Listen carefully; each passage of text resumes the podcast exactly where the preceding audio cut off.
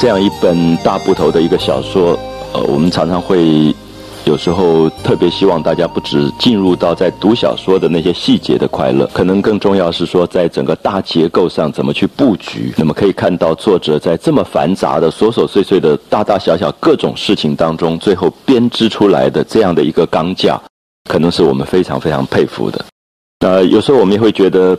任何一种现实的生活当中，其实都像《红楼梦》里面有很多纷杂的事物，大大小小不断在发生。如果在座的朋友是一个创作者，想要去用小说的方法去记录的时候，你可能会碰到一个困难，就是主线在哪里？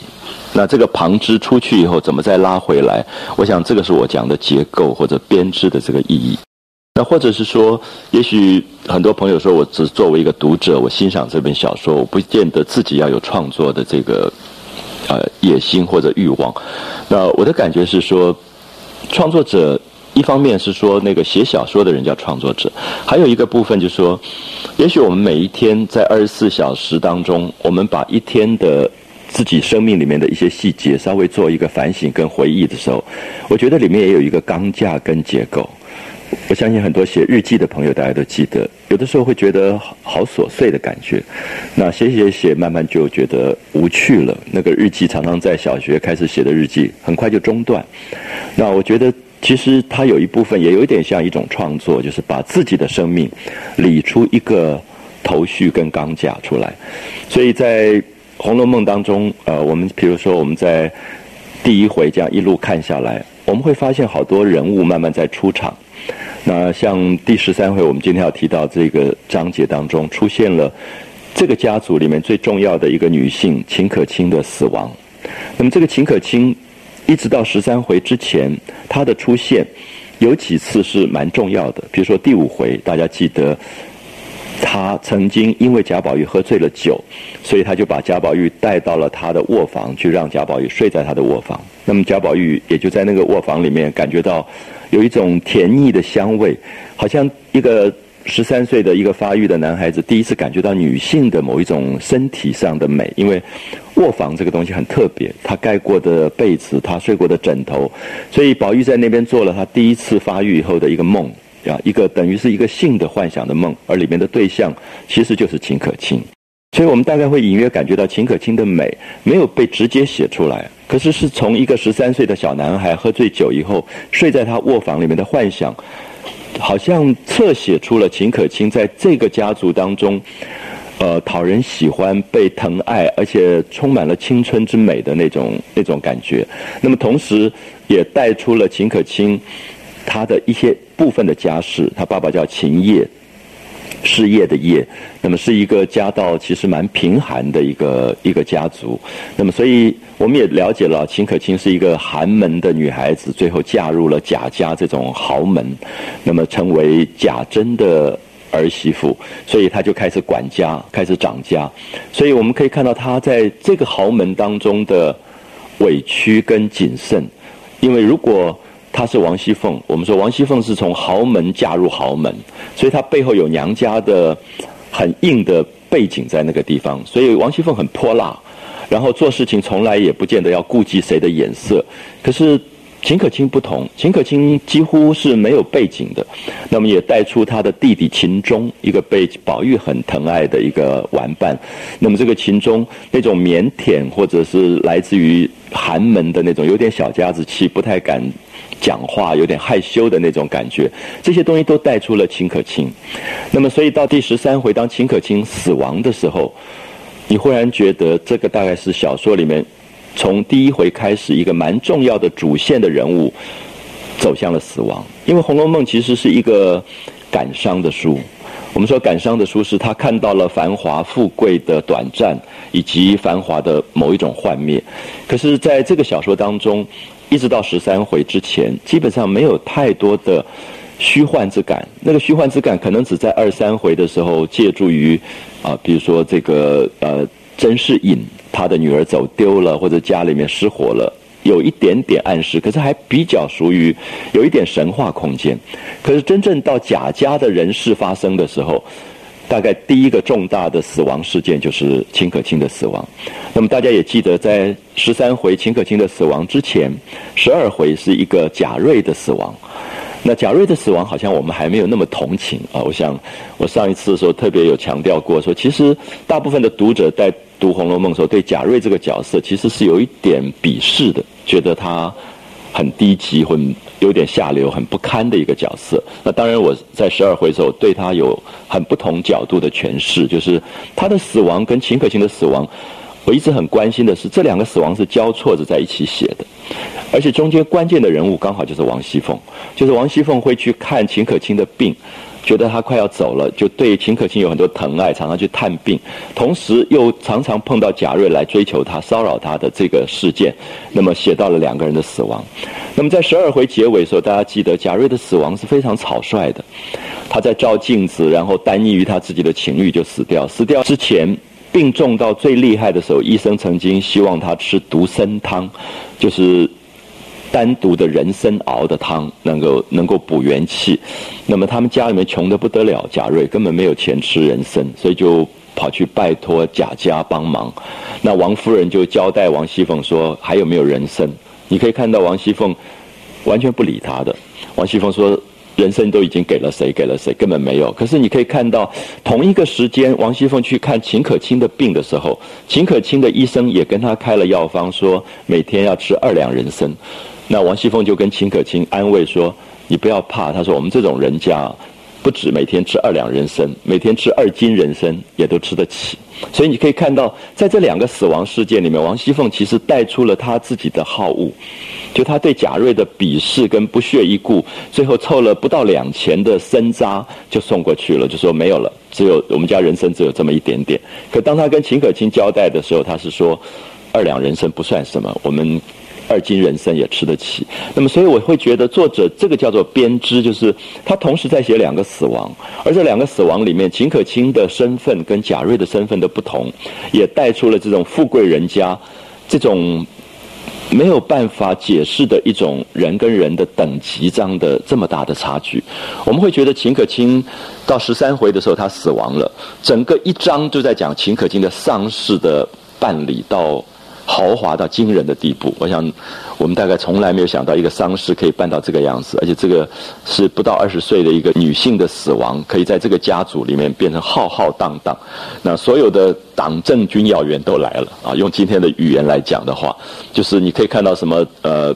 四大郡王全部都出现。那么这里面也可以看到古代的封建社会丧礼不是个人的事，其实是家族在社会里的社交跟门面。啊，有点像我们今天看到某某什么黑道大哥的家里办丧事的时候，你都不太知道为什么总统、副总统都要去。那这个时候有时候觉得蛮奇怪，就是在某一个特殊的关系位置上，丧礼其实变成了一种社交应酬。那大家都在那边关心说谁到场了，或者谁没有到场。那不是这个人死亡以后大家对他哀伤的问题。所以秦可卿其实，我会觉得这个人的死亡里面隐藏着一个孤独。这个孤独是说，这个从寒门嫁过去的秦可卿，她的委屈，可能更大的是在于她变成了这个大家族当中的一个花瓶里的一个花，她也不过就是装点门面。那至于她的死亡是不是这么被哀痛着，有时候你有点怀疑。大概唯一对她哀痛的可能是宝玉，因为他是宝玉最早的性的一个幻想的对象，所以宝玉一口鲜血喷出来，知道他死了之后。那宝玉对人有一种真情，可是对于其他人来讲，你会觉得好像多多少少是这个家族里面的一种摆排场的样子啊。所以这个大概都写出了曹雪芹这个作者在他自己家败人亡之后写这个小说的时候，他回忆当年的繁华富贵。这个繁华富贵包括了丧礼的风光，可是你会觉得他有一点。有一点茫然，会觉得人世的空幻，就是连死亡这个事件，其实到最后也可能拿来变成像做戏，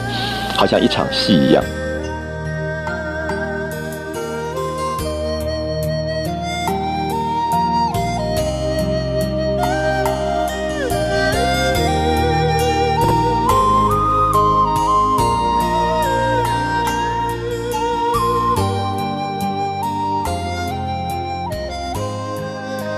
所以我会觉得，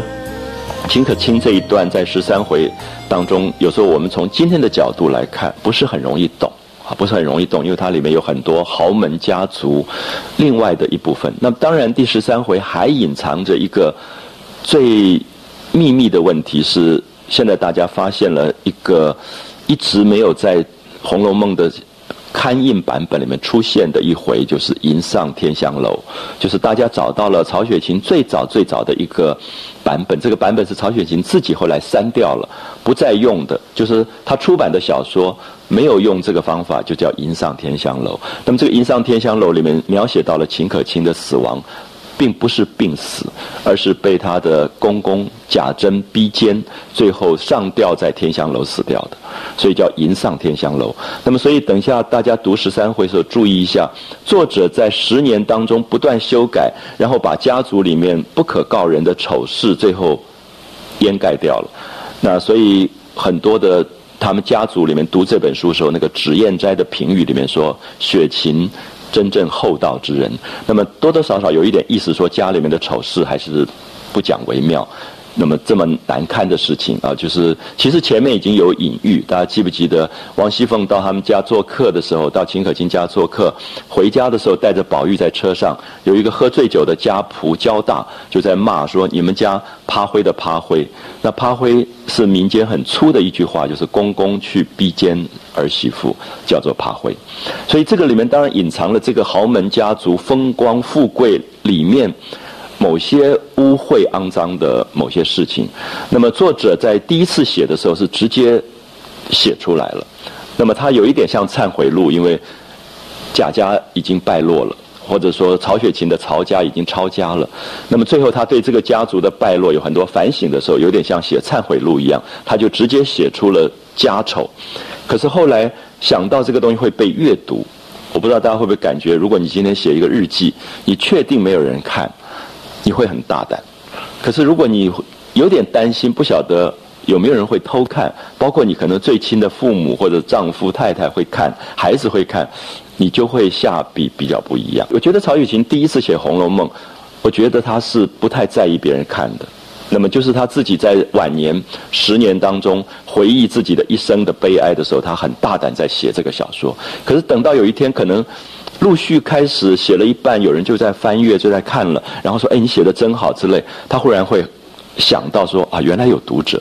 当你一旦意识到有读者，你的下笔会不同。所以在西方，比如说像沙特曾经介绍一个法国很有名的作家，就是呃让什内啊，就是热内写《繁花圣母》的。那他是在监狱里面把那个小的那种做工的纸上小小的写出了他的一生。后来这个东西就流出来了。那么沙特看到以后，他就认为一个不意图别人看的作品是一个非常精彩的作品。可是我们通常我们在写作的过程当中，其实已经有了读者的对象。啊，有读者这个对象的时候，你的下笔多多少少会考虑到读者阅读的反应，所以他会修正。所以《红楼梦》的有趣在于它的修改十年，它并不是写了十年，其实在修改十年，在修改当中透露出这个作者从完全率真的要呈现家族历史，到最后多多少少用很多神话把真事隐去，用假语存言。啊，这里面很明显可以看到真跟假之间，他做了一部分的调整，所以现在大家都在，呃，意图了解《红楼梦》最早的版本跟后来修改刊印的版本中间的差距。那么其中差距最大就是第十三回迎上天香楼，就是原来是逼奸的一段上吊死掉的。所以秦可卿的死亡，如果是最初的版本，恐怕是家族里面非常震惊的大事。因为所有人都知道这个人上吊了，所有人都知道他为什么上吊了，家族里人都在传这个话。那这个时候办的这个丧事，即使外面再风光，里面是有一个非常惊人的一个，等于是谋杀事件一样，在背后隐藏着。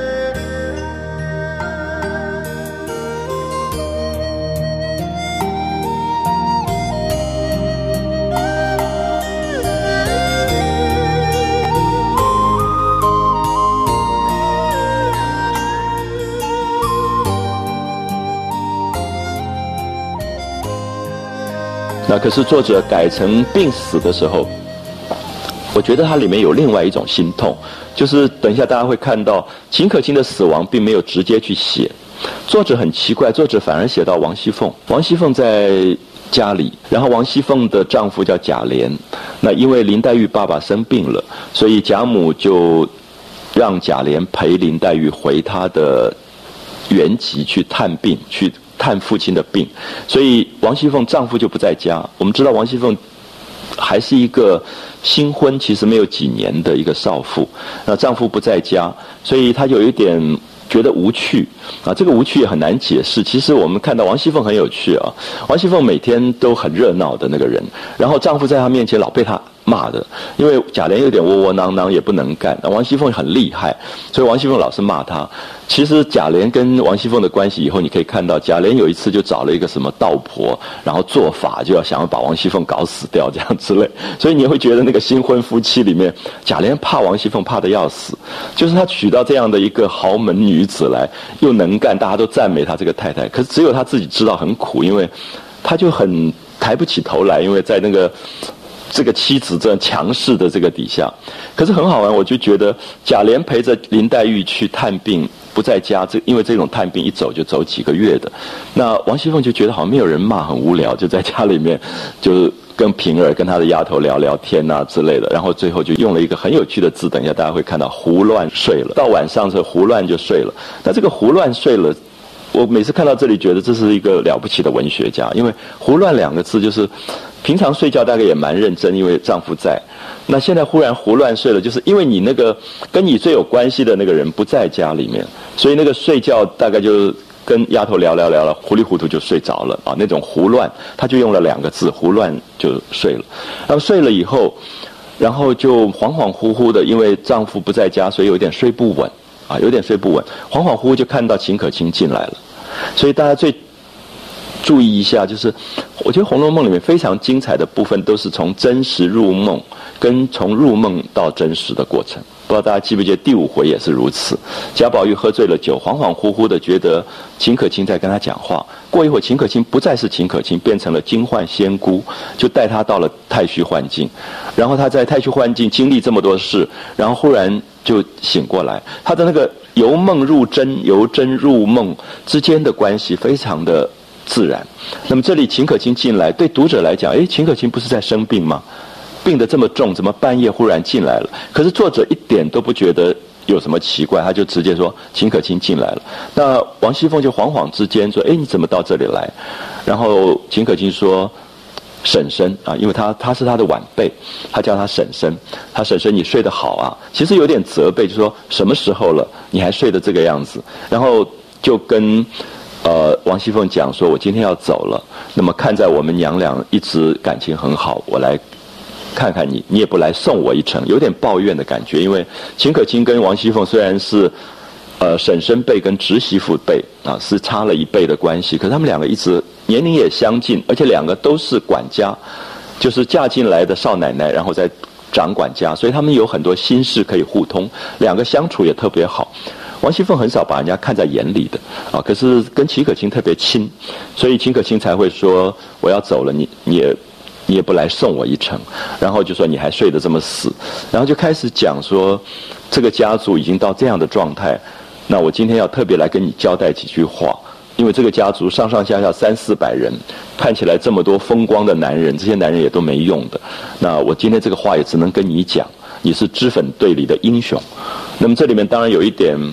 曹雪芹一贯的思想，曹雪芹一向觉得男人没什么用，就是贾家的这些男人都是。蛮窝囊的，然后能干的其实一直是女性，而这个女性可能从贾母就开始，因为贾母就是管家的，然后到王夫人，王夫人稍微有一点柔弱，可是很快王夫人就把掌家的权交给了王熙凤，然后宁国府这边就是秦可卿，都是年轻的女孩子在管家，所以你会感觉到。曹雪芹在写这本书的时候，一直对家族的回忆是认为女性是非常精彩的，所以他其实有一部分是很赞扬女性。那么这这个部分，等一下大家就可以看到，如果用现代的眼光来看，我会觉得秦可卿最后跟王熙凤交代了几件家族的大事，其实可以放在现代女强人的那个企业管理学当中来看待，就是这两个女强人对话，然后她跟王熙凤讲的是说，你不要觉得我们贾家现在富贵了一百年，已经经过了三代赫赫扬扬，那么等于是政局上其实能够这么稳定的做官，做了三代的是非常不容易的啊，因为都是起起落落。可是我们贾家已经声势到了极限。所以他就提醒王熙凤说：“你难道不知道月满则亏？那个月亮到了最圆的时候，它就慢慢会缺的。然后水满则溢，那水到了最满的时候，它会流出来的。那登高必跌重，你爬得太高，你摔下来也是不得了的事。那这里面当然是这个小说第一次暗示这个家族要出大事情了啊，要出大事。所以他就跟王熙凤提醒说，应该要早做准备。”啊，早做准备。那王熙凤是从豪门嫁入豪门，她也觉得富贵好像是理所当然啊，就是人在富贵当中，觉得富贵是永远天长地久，就是这个样子的。尤其到了第二代、第三代的富贵，因为第一代的富贵通常是白手起家，所以会有很多的谨慎。好，其实看台湾的企业非常清楚，第一代的白手起家，他有很多的小心跟谨慎；第二代往往就不太可能那么谨慎，因为他是在富贵中长大，他觉得富贵是理所当然，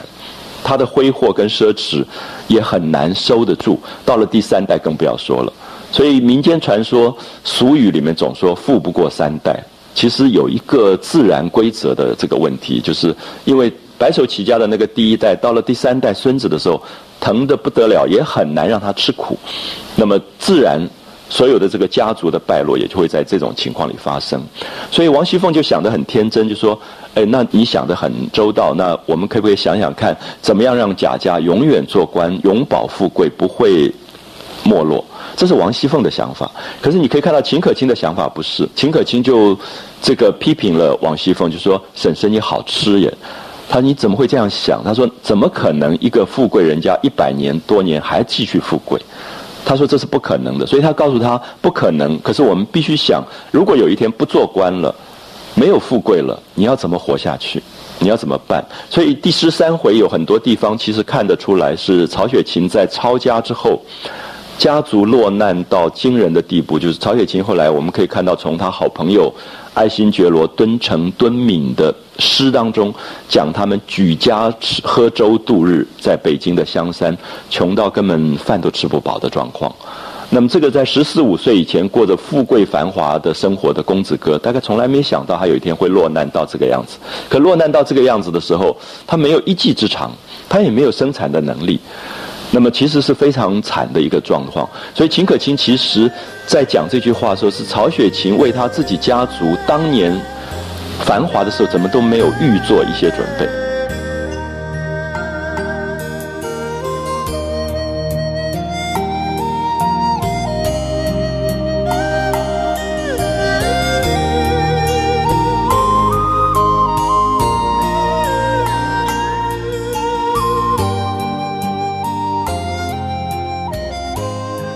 所以秦可卿就跟王熙凤做了一些建议，这个建议其实很简单，简单到只有两点。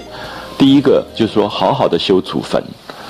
那这个我们会觉得，哎，这个修祖坟只是道德上说后代子孙你孝顺，所以你要把祖先的坟墓都修好。可是从管理学上来看，秦可卿这个祖坟的这个修法是我们现代人读不懂的。就是祖坟，就是过去做官的人都有一个祖籍啊。比如说，我们今天到京城去做官了，可是我们在乡下的地方，原来我们来自的这个地方，那个祖坟还在那里，所以每年节的时候都要派人去祭祀的，啊，都要派人去祭祀。秦可卿就提醒王熙凤说：现在祭祀是有人做的，可是因为你在做大官，你在做大官的时候，那些人。扒着扒着也要去帮你去拜拜、去献花、去弄烧香。他可是他的意思是说，有一天你不做官了，那个坟都没有人要去祭祀。所以他说，古代其实有一个习惯，就是说在祖坟旁边其实可以购置田产，是为了去祭祖的。而这个法律很特别啊，就是如果一旦有一个人他犯罪了，比如说一个做官的人犯罪，他要抄家，家产全部充公。后来曹雪芹家其实全部充公了，可是祖坟上所有的田产不能充公，因为那个是祖坟，就是孝道不可以伤害。所以不管他犯再大的罪，他的祖茔啊，我们叫做祖茔、祖坟这个附近，所有跟祭祀有关的东西，政府不能够充公。所以秦可卿就很聪明的想到说。婶婶现在应该借这样家里还有能力的时候，把祖坟附近的田产房子多买一些，然后将来有一个退路。其实我觉得是曹雪芹到了后来没退路的时候，忽然想到当年怎么不做这件事？因为他后来住在香山，香山北京香山就是曹家原来发迹的地方。那如果当初这个地方还有田产还有房子的话，他落难其实没有到那么惨。啊，不会到生活都过不下去，所以我刚才讲到用到一个比较现代的说法，就是管理学，就是其实秦可卿毕竟寒门出身，他比较有有准备，就是生活的艰难他是知道的，所以他会想到将来不做官以后，你至少有一个退路，所以他就讲说，把现在祖坟周遭固定的田产房子多买一些，而且拨一些公款，这些公款是不能够私用的，将来一定是归于祭祀来用。就是事实的祭祀，那这一笔钱可以很大，可是将来抄家的时候，这个钱不会被动，因为它是跟祖坟祭祀有关的钱，好，所以这里面有一些部分是我们现在不容易懂，我们觉得抄家就抄家，大概什么都没有了。那么古代倒还不至于如此，因为在孝道的这个观念上，不能断人家的祭祀跟香火，啊，所以这是第一个建议。第二个建议是说易学。我想大家知道，在第八回、第九回讲到贾宝玉要读书，我们就知道贾家有一个叫义学。那么这个义学是什么？就是所有贾家的子弟都可以在这里读书，然后找那个贾瑞的祖父贾代儒在那边教课。那么这个义学是所有做官的人，比如说贾政。拿二十两银子，假设拿二十两银子，从他们的薪水当中每个月拨一个比例来成立了一个学校，变成家族子弟学校。那不管这些学生在那边读书读得好不好，还是打打闹闹，可是他有一个观念是认为，一个家族能不能长久跟复兴，其实跟子弟后来的教育有关。跟这个家族教育有关，因为有一天如果你抄家了，你不做官了，这些子弟可能沦落为民间做工做农，你就再也无复兴之路。可是如果你还有一个读书的机会，因为古代只要读书就有机会考科举，就有机会做官，他就有可能复兴。所以教育这个事情，秦可卿最后第二个建议的就是教育。他说这个易学现在是由做官的人每个月按俸利。拨一些钱来办医学，他觉得这是不够的，他觉得应该有一个专款专门来办医学，所以将来即使家族败落，没有人做官，你还有这笔钱可以继续把学校办下去。只要学校继续办下去，贾家的子弟有受教育的机会，将来也就可以重新再出头。所以这两件事情，我觉得不是秦可卿想的，我觉得是曹雪芹自己在家败人亡之后，他想到。自己的家族当年怎么没想这件事？所以可见曹家后来是败落了。那这个败落，第一个是可能没有在乡下购置田产，没有想到退路；第二个是义学大概都不存在了，所以子弟也就从此以后没有再复兴。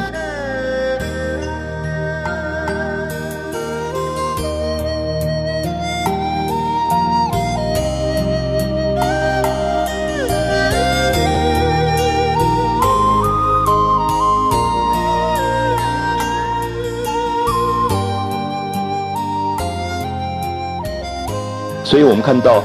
我们前面讲过，曹雪芹的这个家族从曹寅这一代做康熙的奶妈出身，最后变成扬州的巡盐御史啊。不知道大家还记不记得，我们讲过，曹家三代作为扬州的巡盐御史，是因为掌管了当时清朝的最肥的肥缺，因为盐是当时的国家专卖的一个最重要的国营企业。我们现在当然觉得。在台，尤其在台湾，你觉得盐算什么？那可是，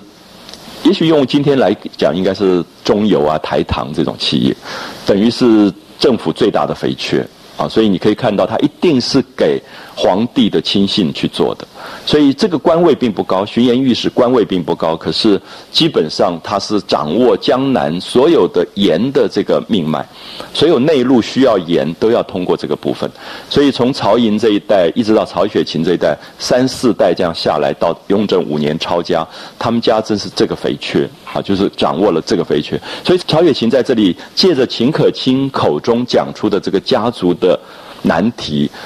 其实。有一部分我们大概可以跟作者本身的个人经验结合了啊，就是谈到这样的家族多么受宠。那曹寅是陪着康熙皇帝一起读书长大的啊，因为他的妈妈是康熙的奶妈嘛，所以他就跟康熙一起这样伴读读书。所以康熙做了皇帝，那个时候康熙本来还是小孩子，还是皇太子。康熙做了皇帝，当然觉得江南要有一个肥缺，当然是找他一起长大的这个，因为最亲信。啊，因为这种国营企业这个东西，它也不需要什么科举啊、升迁，所以身边的人去做最好。这个巡盐御史表面是一个掌握钱财的最大的国营企业的肥缺，可是私下更重要的一点是，因为皇帝在北京，天高皇帝远，整个江南的所有做官做的如何，打小报告的人就是巡盐御史。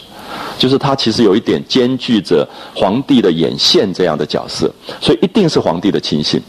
所以我们可以看到康熙在位时间很长，所以这个贾家就可以上百年受到荣宠。最后曹寅要过世的时候，是康熙皇帝亲自送御医的快马加急的这个药送到他家的，就是恩宠到这种程度。可是我们注意一下，雍正五年的抄家，因为雍正起来以后，他要用他的亲信了。那我老爸的奶妈跟我不见得那么亲，啊，所以他要用他的亲信，所以这个曹家其实夹在政治斗争当中，所以我们大概会觉得很有趣。很多人提到说，近代中国的一些很厉害的政治人物最喜欢读的书是《红楼梦》，我们就觉得很奇怪，《红楼梦》不是很谈那个林黛玉、贾宝玉的爱情吗？可当然不是，这本书里面有很多的，就是权贵之间的关系，啊。所以你会看到，刚才我们提到管理学这些部分，我一直觉得《红楼梦》其实对于人事的管理，对于人世间的权势的了解太透彻。那这个透彻也是因为这个家族繁华过又败落过，它才透彻。只有繁华过，不见得透彻。啊，所以你会觉得这个很有趣，就是因为它繁华过又没落了，所以他看得特别清楚，知道说，哎呀，当年如果怎么样怎么样的话。应该怎么样做准备？好，所以这一段我们可以看到，等于秦可卿的临终的一个托孤。所以我们可以看到，王熙凤不觉得他死了吗？还觉得他活着，是两个人在谈家族里面的一些问题。然后他恍恍惚惚觉得，哎，怎么听到家族里面的云板敲起来了？那个云板敲起来就是丧钟，就是古代的家族或者庙宇里面都有一个金属的板子。雕刻成像云的样子，那么敲三下大概都是喜事，敲四下都是丧事，啊，就是我们叫神三鬼四，所以他当当当听到四声丧钟响了，然后别人传话说东府的这个荣大奶奶没了，就是秦可卿走了，他吓得一身冷汗，才知道刚才是一个梦。那是秦可卿给他托梦，那这个这种写法非常的动人，就是他并没有直接在写秦可卿在病床上死，而是秦可卿那个好像灵魂魄出了窍，跑来跟王熙凤托梦。那么你读到这一段，其实最大的悲哀是说，秦可卿这个嫁过来的寒门的一个女孩子，最后生是贾家媳妇，死是贾家鬼，她还要最后她还要呕心沥血为这个贾家在想说，将来如果抄家要怎么去。一个退路，所以我就觉得秦可卿是这个小说里面，如果真的有这个角色，这个作者对这个人物是觉得最抱歉的，因为秦可卿在嫁到这个家族，其实受到的委屈是最难以了解。如果还是被公公逼奸而死的话，最后那个死亡的丧礼的风光，其实变成一个巨大的嘲讽，啊，巨大的一个嘲讽。所以我一直很希望大家了解到，秦可卿这个角色十三回就死了，可是你接下来看。一直到八十回，秦可卿无时无刻不在出现，完全是以魂魄的方式在出现。每次贾家有什么事发生，就会听到有人在叹气，就是秦可卿。就秦可卿其实是一个死不去的幽魂，因为他变成了贾家的一个最大的感伤。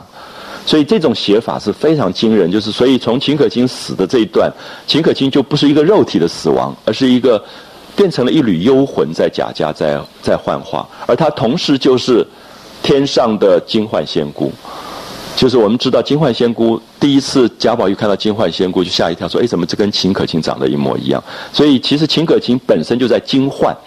告诉你一切都是幻，都是幻象，都是假的，你必须及早做一个领悟跟提醒。好，所以大家可以看一下作者的那个编织这种手法。我们先看秦可卿死亡来托梦这一段啊，你念下去的时候，你会感觉到那个文字的精准漂亮。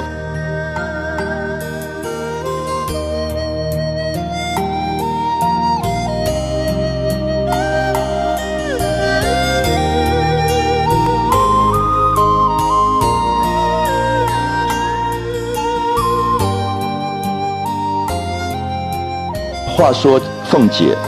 自贾琏送黛玉往扬州去。好，我们注意黛玉回扬州去探父亲的病。这里牵涉到地名的时候，大家都注意一下，《红楼梦》一牵涉到地名，就非常的暧昧。因为到现在为止，大家不知道《红楼梦》，比如说大观园到底是在北京还是在南京。那北京说恭王府就是大观园，南京也找到说这才是大观园。可是以现在大部分来看，我们知道，如果曹家曾经三代一百年在扬州跟南京做巡盐御史，大观园应该是在扬州跟南京，而不在北京。北京是他们原籍，他抄家以后才回到北京去的，这样可以理解吗？所以你可以看到现在有人的考证，第一个是。林黛玉是从南方来的，所以林黛玉很多口语当中是南方的话，不是北方的话啊。很史湘云后来笑他说，每次叫宝玉叫二哥哥，二哥哥就叫爱哥哥，爱哥哥，因为他不会发儿音，啊，不会儿音，所以他其实不会北方话的。那这是一个证明，还有一个证明是很多人从植物学上考证，《红楼梦》所有的植物都是南方植物，其实不是北方植物。所以这里面大概可以看得出来，就是它的节气自然都是南方的。所以我们可以看到，这里讲到呃，林黛玉回扬州去探病，可是也许林黛玉应该是回苏州啊，因为她的父亲其实，在苏州也做官，啊，林如海后来也去世的这个，所以特别注意一下《红楼梦》里面的地名本身有它的一种暧昧性，因为作者本身不愿意直接透露他们家族的背景。有点太明显，所以他就用了，有时候会改写一下。所以贾琏就送黛玉往扬州去啊，就是探病的这个事情。那么因为贾琏走了，所以王熙凤心中实在无趣啊。我们可以看到作者的那个文字都很简单，心中实在无趣。那我不晓得，对一个刚刚结婚没有多久的女性来讲，这个丈夫不在家，那个无趣代表的意涵是什么？这个无趣大概觉得，因为平常有一个人可以讲讲话、聊聊天，而且王熙凤没事就把贾琏拿出来开玩笑、骂骂他这样。那现在无趣好像少掉一个亲近的那个人，所以你可以看到文笔的那个描绘写到很很精简，可是很委婉啊，实心中实在无趣。每到晚间啊，尤其到了晚上。不过和平儿说笑一回，就跟他的大丫头平儿两个随便聊天一下，就胡乱睡了。我刚刚提到“胡乱”两个字用的非常精彩。其实我们现在“胡乱”两个字是完全可以懂的白话，对不对？可是“胡乱”有一点草草率率、马马虎虎的那种感觉，就是不认真的。那我们不太知道贾琏在的话，他睡觉怎么睡？可是这个时候，贾琏不在，那个胡乱睡了。其实我觉得里面很有趣，就是你常常会觉得。你在生命里面其实是有一个人是跟你有切身的牵挂的关系的。当这个人不在的时候，你的生活的秩序会失掉那个调子，啊，会失掉那个调子。我觉得胡乱讲的是这种感觉。可是我始终觉得这个作者真了不起，怎么会想到这两个字就胡乱睡了？有时候我们说胡乱吃了。啊，就是其实常常会觉得小时候你父亲母亲在家，然后大家吃饭的时候就真的很认真的吃那个饭。那有时候爸爸妈妈不在家，我自己在那边看书啊、看电视，然后就跑到冰箱里随便弄一个胡乱吃了，真的就是胡乱。而那个胡乱的意思是说没有日常秩序了，这个日常秩序消失。所以这里面在写到王熙凤丈夫不在家时候那种心情上的一种慵懒，以及嗯放任自己。没有很严格的生活规矩的那个感觉，用了“胡乱”两个字，呃，就胡乱睡了。然后这日夜间，他这天晚上正和平儿灯下永炉卷绣，好四个字“永炉卷绣”，因为天气还冷，所以家房子里面还烧了炉子，炭火的炉，取暖的炭火炉子。那因为天气冷，所以他跟他的丫头就靠在炉火边，在绣花啊。反正古代的女人大概平常没事啊，聊天都是做女工的。我们现在讲的那个“红”那个字，女工，她在绣花。编织这些东西，可是也不是那么认真在绣花，所以用了“卷”疲倦的“倦”这个字，好像随意有一搭没一搭的在那边绣花，然后聊聊天。灯下永炉卷绣，这个就是文学的场景描述。你几乎觉得有一个画面会出现，啊，那种天气外面很冷，然后房子里烧了炉子，靠在炉子旁边，然后绣花，然后在那边聊天的那个感觉。那早命浓熏绣被。好，浓熏绣被，我们注意一下，古代绣花的被子，在晚上睡觉之前，尤其冬天的时候，会烧一个炭炉。那么这个炭炉里面放一点檀香或者沉香这种香料的粉，然后用一个竹子做的笼子把它罩住，把被子蒙在上面，所以被子等一下睡觉的时候是暖的，而且是香的。这个叫熏香啊，熏被子、熏炉，而且比较干燥。啊，所以其实在过去的这些。比较富有的人家里面都会熏有熏笼啊，这种就是浓熏绣被。那么早早的意思就是说，本来还没有到睡觉的时间嘛，应该不要那么早就熏那个被子。可是早早的就命令丫头把浓熏绣被，二人睡下，就是她也睡了，平儿也睡了。那么平儿睡下去大概没什么心事嘛，丫头就呼呼呼打呼就睡了。可是你看王熙凤并没有睡着，她就在那边屈指算行程，就她就在那边想，哎。她的丈夫贾琏现在应该到哪里了？我不知道大家有没有感觉，就是如果你最亲的人离家，丈夫离开家，你就想说，哎，他现在到哪里？当然，我们今天时间很快了，你会觉得，哎，他现在飞机应该已经过了中东，大概要到欧洲了之类。其实那个叫做牵挂。可是古代因为一走走几个月，所以他就在那边算贾琏跟黛玉这个船大概现在应该到哪里。所以这里面其实在讲一种牵挂，可是不是用牵挂这个字来讲，可是一个睡不着的一个少妇。在用指头屈指在算行程该到何处，那么当然在讲牵挂这件事。好，不知道大家会不会觉得这些是文学写的精彩的地方？其实短短的几行，王熙凤的那个丈夫不在家的一种落寞，已经写出来了。那我也不觉得说王熙凤平常跟贾琏有多好，我我一直在提醒大家，她老是骂贾琏的。可是当这个人不在的时候。那个还是落寞的感觉，就是连个骂的人都没有了，那种、那种、那种有点空虚的那个感觉。那不知不觉已交三鼓，好，不知不觉已交三鼓，已经入夜，到了入夜，平儿已睡熟了。凤姐方觉心眼为蒙，好，就是好像要睡着了，可是又觉得没有睡着。这是《红楼梦》我们刚刚提到写的最精彩的地方，每一次。真假界限的时候，他是不清楚的。就是我们好像睡着，好像又没有睡着。那个懵懵懂懂的时候，只见秦氏从外面走来，有没有看到他一点都没有说他做梦？他没有那么笨啊！一般的笨作者就会说啊，他做梦了，梦到秦可卿进来。可是不是说心眼为蒙，然后只见秦氏走进来。所以真跟假之间，你根本搞不清楚到底是真还是假。梦其实不是另外一种真实吗？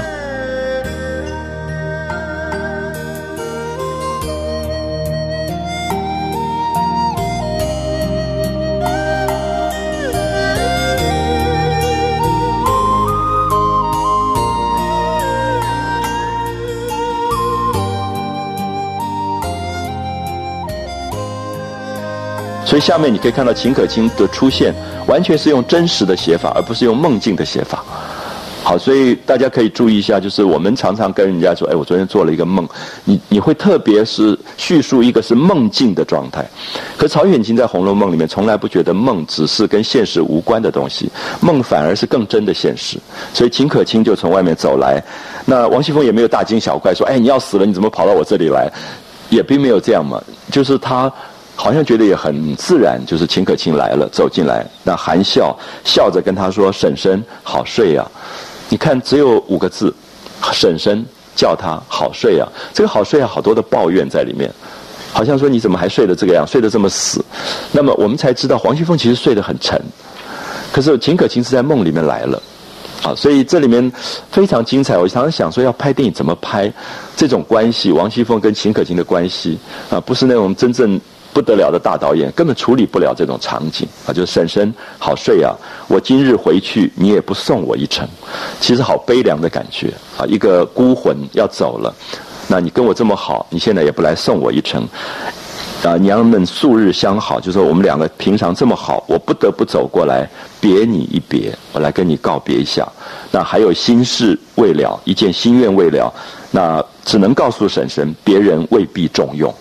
那么这里面也点出这个贾家的男人大概真的没什么用，所以特别要来跟王熙凤托梦，就是告诉他这个家族应该早做什么样的防范。那凤姐听了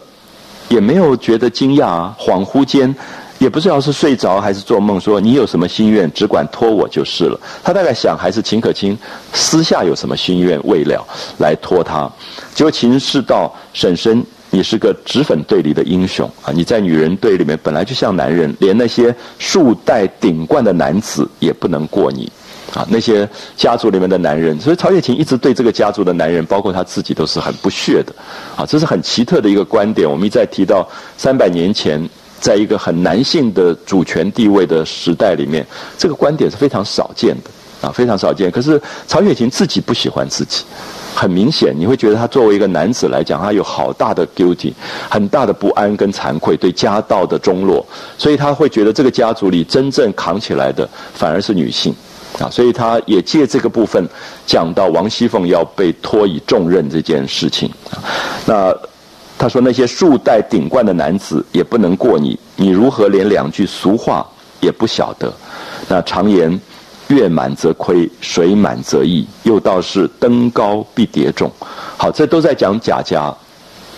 这个贾家说，如今我们家赫赫扬扬已将百载，已经差不多快要一百年了。一日倘或乐极悲生。”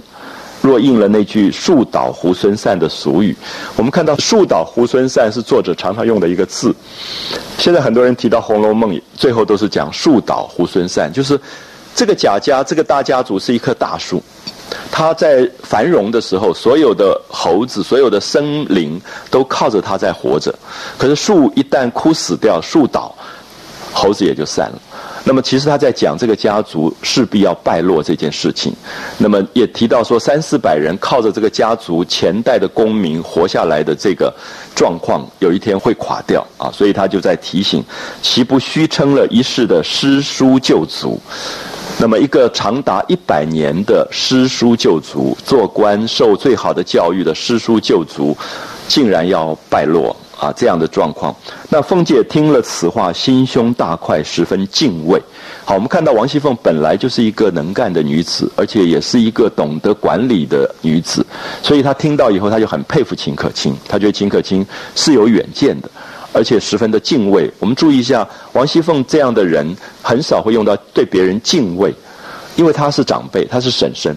这个是一个小女孩讲出来的话，她竟然敬畏，那表示说她其实也有很多这种。平常也有这样的担心，那么也可以看得出来，王熙凤跟秦可卿的好，是因为两个人对家族有共同的某一种情感啊，某一种共同情感。就忙忙问到说：“啊，你这样的担心，你这样的忧虑是非常对的。那但有何法？有什么方法可以永保无虞？好，注意一下，王熙凤这里的反应是说：你有什么方法可以让我们家继续做官？”做了一百年以后还要继续做，永保无虞。其实他的思考是这个样子，有没有感觉到？他跟秦可卿的想法不一样，可秦可卿就冷笑了，就讽刺他说：“婶婶好吃也，否极泰来。”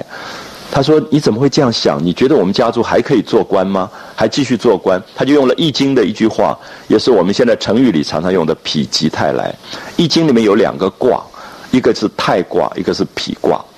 泰卦是上面是一个坤。啊，是就是六个短短爻，然后下面是乾卦，坤在上，乾在下，叫太卦。今年是羊年，对不对？有人说三阳开泰，就是讲这个东西，因为它是三个乾卦是三个阳爻，三个阳爻，所以他就开了泰，就是开了泰卦。泰卦是六十四卦里大概最好的一个卦，就是从头到尾都是吉，因为易经的卦象通常大部分都有起落，包括乾卦都有。亢龙有悔，都不见得是完全好。可太卦是全部是好的吉卦，最好的一个吉卦。所以一般人讲三阳开泰，都是在讲太卦的好。可是太卦前面的一个卦是最坏的卦，就是否卦。这个否这个字念否在这里啊，否卦。那否卦刚好相反，是乾在上，坤在下。所以很多人谈到这个问题很有趣，就易经坤是地，对不对？乾是天，地在上，天在下，是一个好的象，吉象。那天在上，地在下，反而是一个坏卦，就是痞卦。那么很多人认为这里面易经，因为他认为是转，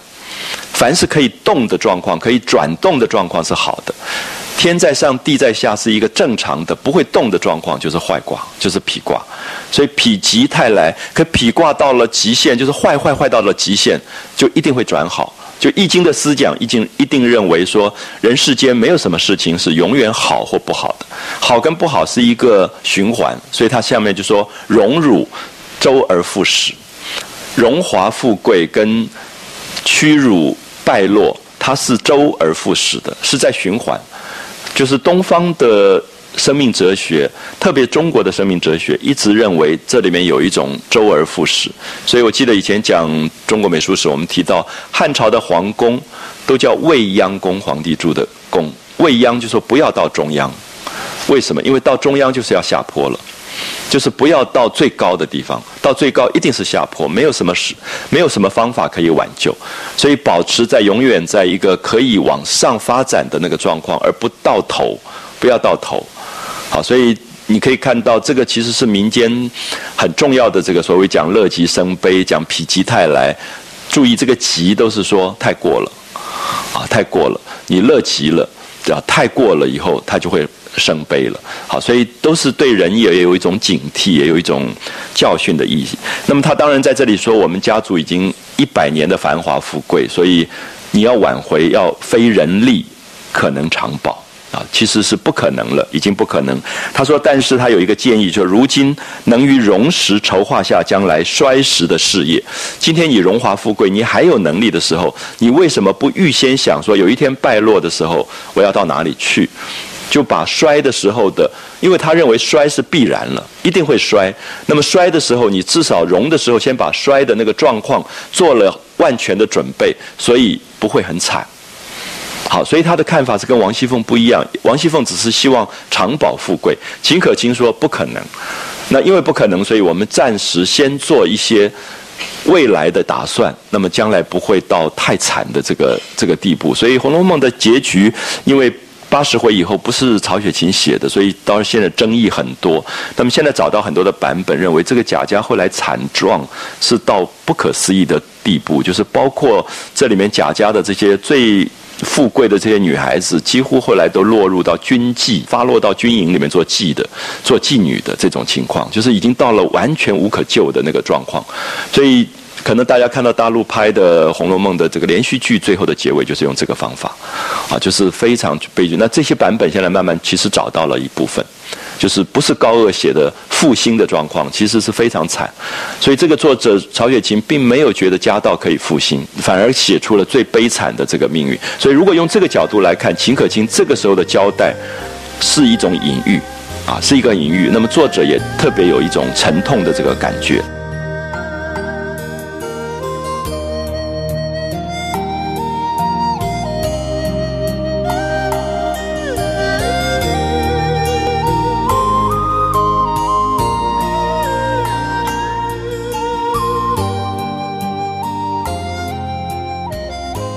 那他说，今天诸事都妥啊，家族里面看起来都还好，就是有两件未妥。所以下面注意一下，刚才我举出来这两件事情，大家看一下秦可卿怎么交代。我很希望大家可以从很现代的管理学的这个角度去看，就是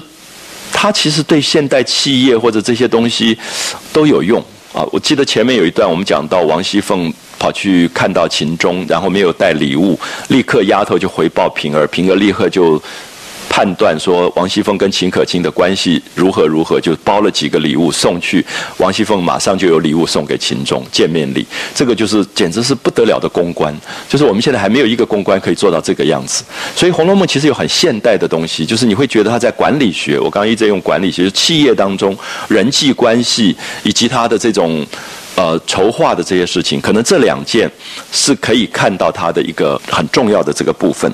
好，他说两件，若把此事如此一行，则后日可保永全。所以王熙凤就问说，什么事情，怎么样处理这两件事？所以秦可卿就建议说，木金祖茔，就祖坟，祖先的坟墓，虽四时祭祀，虽然春夏秋冬四季都有人去祭祀，可是无一定的钱粮，并没有公款来做这件事情。那么我们注意一下，刚才我提到说这个部分，我们现在常常读不懂，是因为过去就是你这种大户人家豪门，你在做官的时候，其实底下的那些仆从，你底下的门生，或者你底下的一些小官。扒着扒着都会帮你去送花送祭祭祀，其实是有人去帮你，热闹的不得了的，你根本不要操心。可是秦可卿这个时候反而提出来是说，你不要忘记，这个时候是你在极盛的时代，有一天你没有这个官位了，他立刻就不一样，马上就可以不同。所以他觉得应该想办法在主营的四周，因为。主营很大的，那我想现在我们都不太容易了解，就是有时候听长辈讲说以前那种清明节什么祭扫，就是到一个地方一大片，然后因为好几代就是家族墓园，其实等于是家族墓园，而且都是自己家族做官以前的原籍，原来的那个乡下的那个地方，所以常常会在这个地方如果制备田产这些东西的时候，它就变成说它有一个。很大很大的田庄在乡下，啊，很大的田庄，所以。秦可卿指的其实是有一点这样的一个意思，就是如何去立一定的钱粮，就是把这个祖坟四周的祭祀这个部分定出一个名目出来。第二件就是家塾虽立，就是虽然有一个私塾，家里面的学校，可是无一定的供给，并没有公款去做这个教育的费用。那依我想来，如今盛时啊，他一直强调，我们今天是在极盛时代，故不缺祭祀供给。你当然不缺，因为有的有的是人来帮你做这个事情。但将来败落之时，啊，将来如果败落，此二项有何出处？你要从哪里出这个钱来祭祀祖坟跟办教育的东西？莫若依我定见，趁今日富贵，将祖营附近多置田庄房舍地亩。有没有看到？完全是投资学，就说把祖坟四周赶快买田亩。啊，田地、房子这些东西全部买下来，好，所以他讲的田庄、房舍、地亩，那么这些东西等于是在做一个打算，将来如果不做官，你至少有生产的收入的东西，你把土地租给人家，有佃农，你都可以至少可以管。好，所以我们可以看到这里，公给之费皆出自此处，就说就把这个东西当成是祖坟的祭祀的一个名目，那这个名目将来就不会被。动用啊，不会被动用。然后，同时也要把家属，他说把这个学校根本就设在这个祖坟旁边。我不知道大家记不记得前面讲到贾宝玉去读书有没有？宝玉这边。穿衣服啊，戴帽子啊，大家交代各种事情，带了那个什么生火、生炉子的炭呐，什么，最后说去学校也不过一里之遥，就是大概一个公车站就到了。其实那个时候的家属家学很近，离他们的荣国府很近。那么秦可卿希望有一个常设的学校，这个学校就设在祖坟附近。那么等于是把这个家族将来的一个真正的一个根基打好。那么这个。真正设一个常设性的学校，那么这个学校让族里面的长幼规定，大家定了则例，就是立一个法，以后按照不同的房，就是大房、二房、三房，每一年不同的房来管。那么管的时候，包括的这个地方的地亩、钱粮、祭祀、供给这些事，都由这些家族来周流。他用了周流。那么我觉得这里面，我不知道大家有没有感觉出来。他其实是希望贾家这么大的一个庞杂的人口，按照各房来，每一房管一年，所以其实都有参与感。对于自己将来败落的时候，土地的这个到底我们家族有多少土地，有多少房子田庄？因为我记不记得前面讲到薛蟠不是他们做官做久了，来回到北京来，回到北京的时候，他们那个房子都被卖掉的都不知道。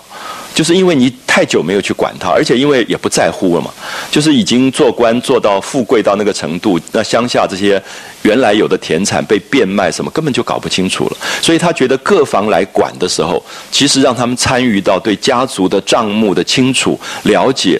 那么将来这个家族本身对自己的家大业大，其实有一个掌控。所以我觉得秦可卿这一段话，其实。绝对是曹雪芹在最后家败人亡之后很感慨的话，因为他想当年怎么没想到这件事情，所以一落难的时候根本没地方去了。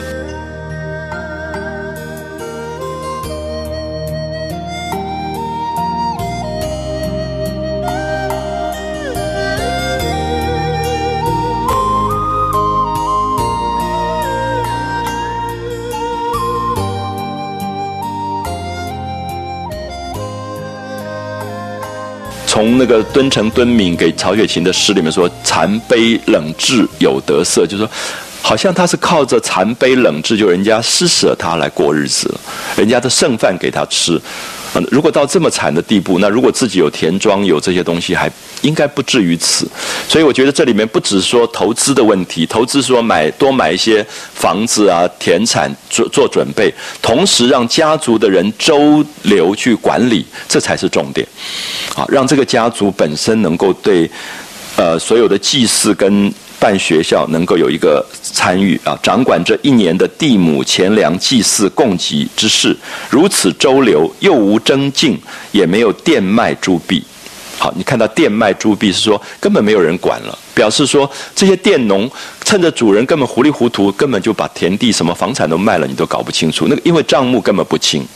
账目根本就是乱七八糟的一个一个一个状态，说。呃，如果有店卖的人，他就会犯罪。好，下面他特别指出一点，你可以看到跟后来的抄家有关，就是说凡物可入关，所有你家里面的财产，有一天都可以充公。古代的法律就是你犯罪了，抄家的时候入关的意思就是充公，全部没收充公。凡物可入关，这祭祀产业，凡是归在祖坟的祭祀的产业，连关也不入的，它是可以不充公的。所以这个才是重点啊！所以我相信秦可卿不一定懂这个，我觉得是曹雪芹懂这个。曹雪芹后来恍然大悟，说当年如果想到这一点，你至少不要抄家，因为我们现在知道作者是家族是被抄家了，啊，所以我们才会想到他写的这一段是蛮有感触的一段啊。然后特别是说这个家族便败落下来，子孙回家读书务农也有个退步。好，其实秦可卿的这些话讲到这里，我不知道大家会不会有一个感叹。我想，不只是贾家，任何一个家族，即使我们没有富贵到那个样子，普通的一个人家，如何去筹划自己家族的一个发展以及他未来，我觉得这些话大概都讲得很深啊，非常深。就是在一个大家族、大企业或者是一个小小的家庭，同面临的其实是同样的问题，就是怎么样子使自己的。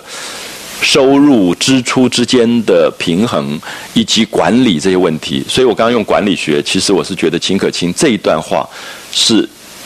很深刻的东西。对贾家这样的一个乱七八糟的大家族，因为接下来我们就看到秦可卿走了，因为他撒手就不管了，然后宁国府立刻就出事，因为来祭吊的人谁去管理，然后倒了茶杯子，等一下又不见了。一切都是出事，最后贾珍没办法，就找了王熙凤来协理宁国府。所以你可以看到这一回是秦可卿死，王熙凤不只管荣国府，同时管宁国府，有点像我们今天某一个企业不行了，找另外一个企业的经理人来帮他管了，啊，就是等于他来管理。然后你可以看到王熙凤开始造册、编名目。家族里面每一个一个一个点名，谁是管什么，谁是管什么，你可以看到完全是企业的重整，啊，企业重整，所以我觉得国营企业找王熙凤这样的人来，大概就都好了啊。所以这一回很有趣，其实在讲秦可卿死，可是不止在讲秦可卿死，在讲秦可卿死亡以后透露出来管理的困难，所以王熙凤接下来的很多的作为很清楚，全部是改革。啊，全部是改革，就是贾家后来幸幸好又发生了一段事情。好，另外一件事情很有趣，就是我们可以看到，这个秦可卿交代完以后说，这样子的话，祭祀可以永久，那么至今以后荣华不绝，不思后日，终非长策。就说你今天不想以后的问题，实在不是办法。那他就透露了一个很神话式的预言，他说：“眼见不日啊，就说。”不久将来又有一件非常喜事，一个不得了的喜事。好，我们觉得喜事很好啊，这个家族又要发生大喜事了。那真是烈火烹油、鲜花着锦之盛。可是他说，要知道，也不过是瞬息的繁华，一时的欢乐。那么这个喜事是什么？我们大概很快要看到的十五、十六、十七回，就是当时的皇帝皇恩浩荡，决定要让自古以来不可能做到的事情，就是。嫁进皇宫的女子可以回家省亲，就是元春回家省亲。因为这个家族贾家的富贵跟他们的长女元春嫁到皇宫有关，而且非常受皇帝宠爱，所以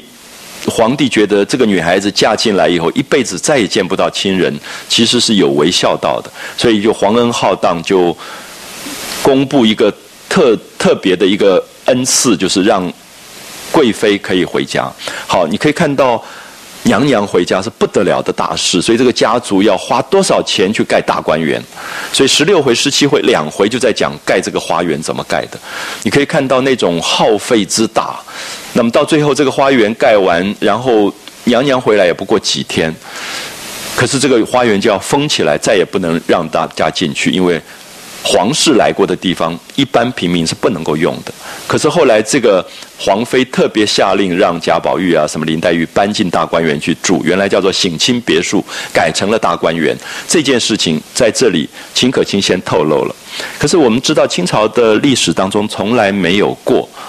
皇妃回家这样的案例，所以这个是作者编造出来的故事。可是他影射了一件真实的事情，就是我们知道曹寅家做巡盐御史，他们是康熙的伴读。康熙几次到江南巡视是住在曹家的，所以至少我们看到有三次接驾，就是曹家盖大花园，然后康熙要住在他们家。所以其实曹家的败落跟这个有关。就是你千万不要让总统到你随便到你们家去乱住，这样。那他们一来是不得了的大事。古代那个皇帝到你家里来，光是太监来多少次，然后一次一次的，你就要送红包，你就要打点，你所有的这些官员大大小小，你全部要伺候，一点点不对。你就可能杀头，好，所以我们可以看到，其实他在这里讲的这个喜事是这个喜事，这种喜事还是没有比较好啊。所以我们可以看到他讲烈火烹油，就说这个家族好像繁华的不得了，可是其实也因为这样就败落。